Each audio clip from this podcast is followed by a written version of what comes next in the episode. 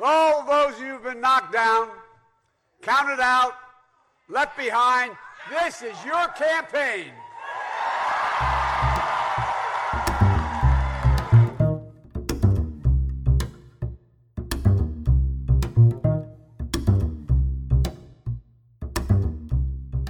Zwanzig Jahre nach seiner ersten Kandidatur probiert es Biden 2007 erneut. Er will Präsident der USA werden, wie er es bereits seiner ersten Frau Nilia prophezeit hatte. Er wird erneut scheitern. Warum eigentlich und wie wird er im Anschluss Obamas Running Mate?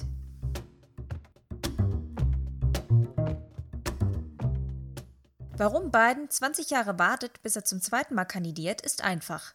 Er wäre vorher wohl noch deutlicher gescheitert, als er schon 1987 ist. 1992, als Clinton gegen Bush gewann, war die Diskussion um Anita Hill und Clarence Thomas, bei der Biden keine gute Figur machte, noch zu sehr im Gedächtnis der Amerikaner. Die Wahl 1996 gehörte natürlich Bill Clinton. Und im Jahr 2000 natürlich seinem Vizepräsidenten Al Gore. 2004 redete niemand über Joe Biden als möglichen demokratischen Bewerber. Schon im Vorfeld konzentrierten sich die meisten Analysten und Journalisten auf John Kerry und Howard Dean, wovon ersterer gegen George W. Bush verlieren sollte. Für die Wahl 2008 sah Biden dann aber eine Chance. Und das schon fast vier Jahre zuvor. Ein ungewöhnlicher Schritt. Schon im Dezember 2004 kündigte Biden in einer Radioshow an, Nachfolger von Bush im Weißen Haus werden zu wollen.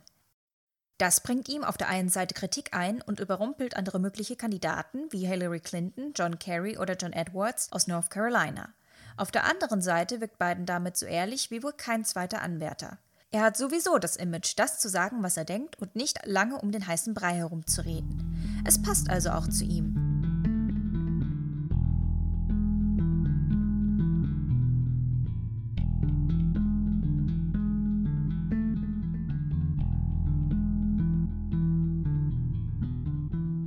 Ende Januar 2007 steigt er offiziell ins Rennen ein. Die Kandidatur überrascht dennoch einige Experten. Da Biden wie schon 2004 als heißester Kandidat für das Amt des Außenministers gilt, sollten die Demokraten die Wahl gewinnen.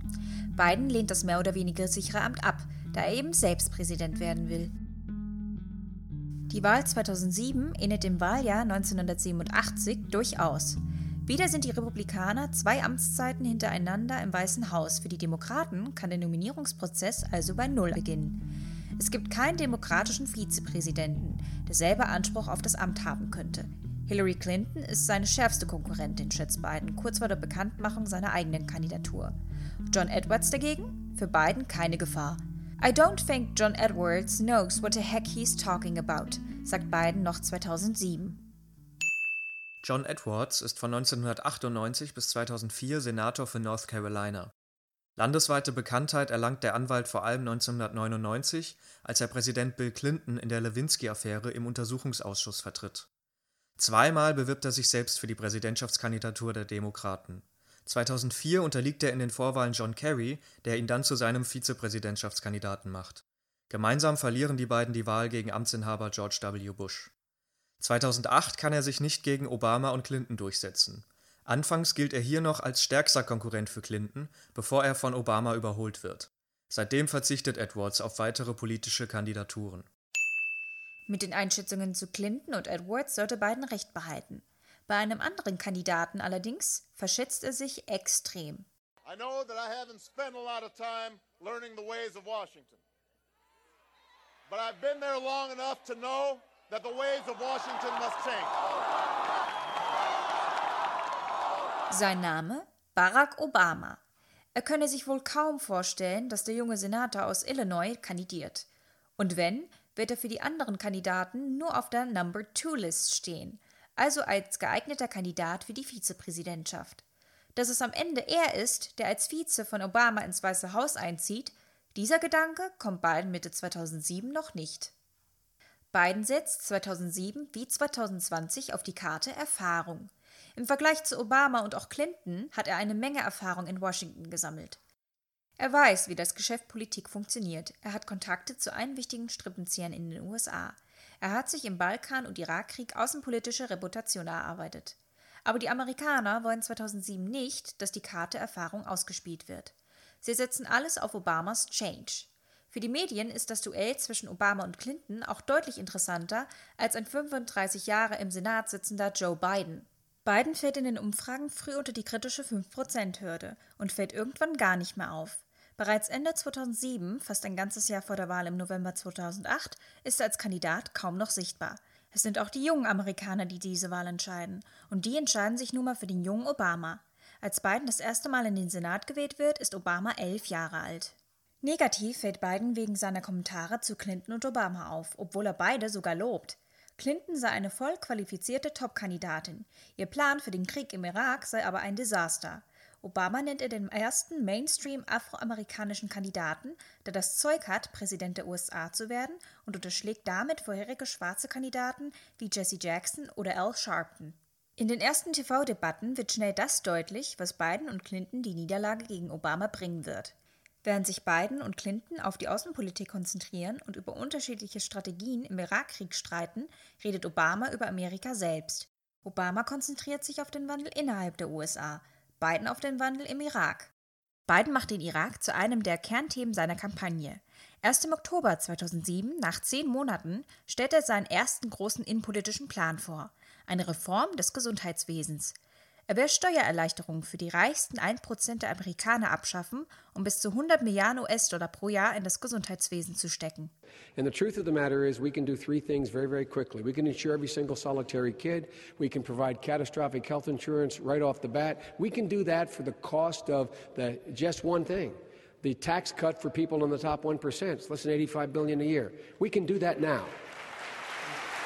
Die Blicke ins Innere des Landes kommen für Bidens Kampagne zu spät. Dafür bilden sich neue Perspektiven. Die letzte Debatte vor der wichtigen Vorwahl in Iowa ist vielleicht der Ursprung der späteren politischen und persönlichen Freundschaft zwischen Obama und Biden. Als Biden erklärt, er habe Respekt davor, sich zu Rassenfragen zu äußern, um niemanden verärgern zu wollen, verteidigt Obama ihn. Joe is on the right side of the issues and is fighting every day for a better America. Obamas innenpolitische Ziele, Bidens außenpolitische Erfahrungen und die Ansätze beider Kandidaten, das Gesundheitssystem verändern zu wollen, scheinen ganz gut zueinander zu passen. Es ist der 13. Dezember 2007 und Bidens Kampagne neigt sich bereits dem Ende zu.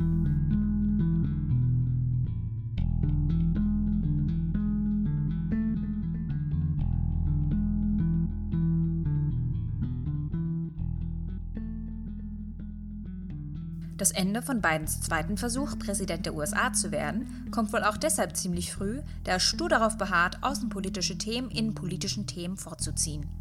Als er, Obama, Clinton und Edwards in einer Debatte nach dem gefährlichsten Land der Erde gefragt werden, antworten seine drei Konkurrenten mit Irak, während Biden überraschend Pakistan erwidert. Während der Irak daran arbeite, Atomwaffen herzustellen, sei Pakistan bereits im Besitz solcher.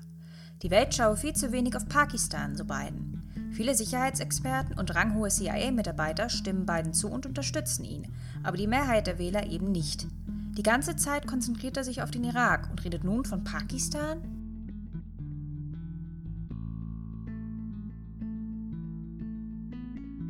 Shock and disbelief. Former Pakistani Prime Minister Benazir Bhutto was shot dead as she was getting into her car after addressing a rally of her party supporters. She had been campaigning ahead of the elections due in January. The 15-4-year-old opposition leader was rushed to Rawalpindi General Hospital, where at 6.16 p.m. local time she was pronounced dead. Biden sollte mit seinem Fokus auf Pakistan recht behalten, als nur wenige Wochen später die Ex-Premierministerin und damalige Präsidentschaftskandidatin Bhutto ermordet wurde. Nun schaut er tatsächlich die ganze politische Welt auf Pakistan. Foreshadowing nennt man so etwas wohl, aber es bleibt dabei. Biden hat gegen Clinton und vor allem natürlich gegen Obama keine Chance. Excuse me, you're interrupted again by the news, sir, but here it is. Barack Obama, the senator from Illinois, the junior senator from Illinois, has won the Iowa caucuses, the Democratic caucuses in Iowa, the first big test of the 2008 presidential campaign. I'm telling you, Keith, history. This is Lexington and Concord. This is going around the world right now. I'll say it again. In Rangoon, Am 3. Januar 2008 findet schließlich die erste Vorwahl der Demokraten statt. Es ist die wichtige und traditionsreiche Wahl in Iowa. Der 3. Januar 2008 ist schließlich auch der letzte Tag von Bidens Kampagne. Barack Obama gewinnt die Vorwahl mit über 37 Prozent. Ihm folgen John Edwards, Hillary Clinton und New Mexicos Gouverneur Bill Richardson. Biden landet nur auf Platz 5 mit 0,9 Prozent. Damit hat im Team Biden keiner gerechnet. Weniger als ein Prozent der Stimmen und hinter Bill Richardson, den Biden im Vorwahlkampf mehr oder weniger komplett ignoriert hatte. Auch wenn Obama die nächste Vorwahl fünf Tage später in New Hampshire knapp hinter Clinton auf Platz 2 liegen sollte, bedeutet der überraschende Sieg in Iowa einen großen Schub für seine Kampagne. Die Welt titelt einen Tag später, am 4. Januar, bringt Barack Obama den Wind des Wandels, die Abstimmung in dem kleinen, fast nur von Weißen bewohnten Bundesstaat Iowa hat nun eine handfeste Überraschung beschert. Auf den ersten Blick sieht es so aus, als hätten mit dem Demokraten Barack Obama und dem Republikaner Mike Huckabee zwei Kandidaten gewonnen, welche die in Amerika so geschätzte Tradition des politischen Außenseitertums verkörpern. Zwei Persönlichkeiten, die von draußen kommen und vorgeben, dem Volk näher zu stehen als dem politischen Apparat. Politik im Gewande der Antipolitik. Auch für den Spiegel kommt Obamas Erfolg überraschend. Der Winterkönig von Iowa wird er hier genannt. In beiden Berichten wird Joe Biden mit keinem einzigen Wort erwähnt. Der bei den Republikanern siegende Mike Huckabee, Gouverneur von Arkansas, wird schon vier Wochen später gegen John McCain verlieren, der sich absetzt und im November gegen Obama antreten und verlieren wird. Nach der heftigen Niederlage in Iowa beendet Biden seine Kandidatur und kehrt als Senator zurück nach Washington, D.C. Wie in amerikanischen Wahlkämpfen üblich, stellt sich für die Kandidierenden immer die Frage nach der Finanzierung der Wahlkämpfe. Mehr als 8,2 Millionen US-Dollar hat Biden für den Wahlkampf gesammelt. Am Ende legt er die Kandidatur mit einem Minus von fast 130.000 Dollar auf Eis, die aus seiner privaten Tasche ausgleicht.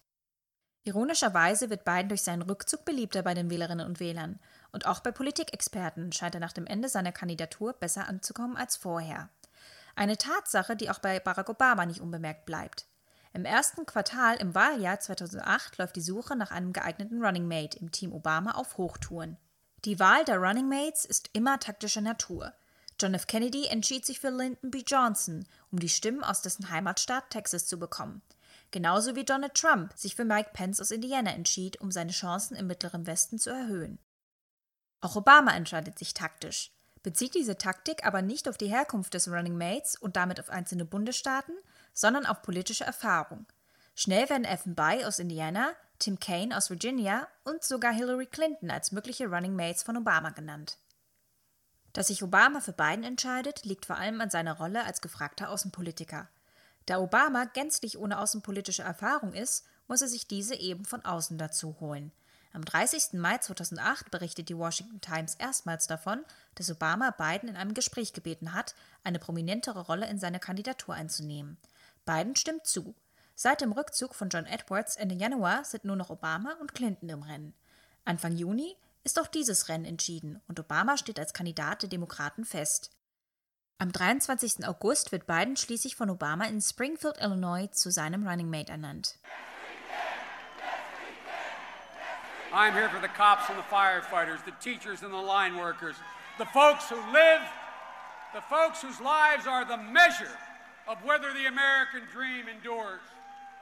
Ladies and gentlemen, this is no ordinary time. This is no ordinary election. And this may be our last chance to reclaim the America we love, to restore America's soul. Ladies and gentlemen, America gave Jill and me our chance. It gave Barack and Michelle their chance to stand on this stage today. It's literally incredible. These values, this country gave us that chance. And now it's time for all of us, as Lincoln said, to put our feet in the right place and to stand firm. Ladies and gentlemen, it's time to elect Barack Obama president. It's our time. It's America's time. God bless America and may he protect our troops.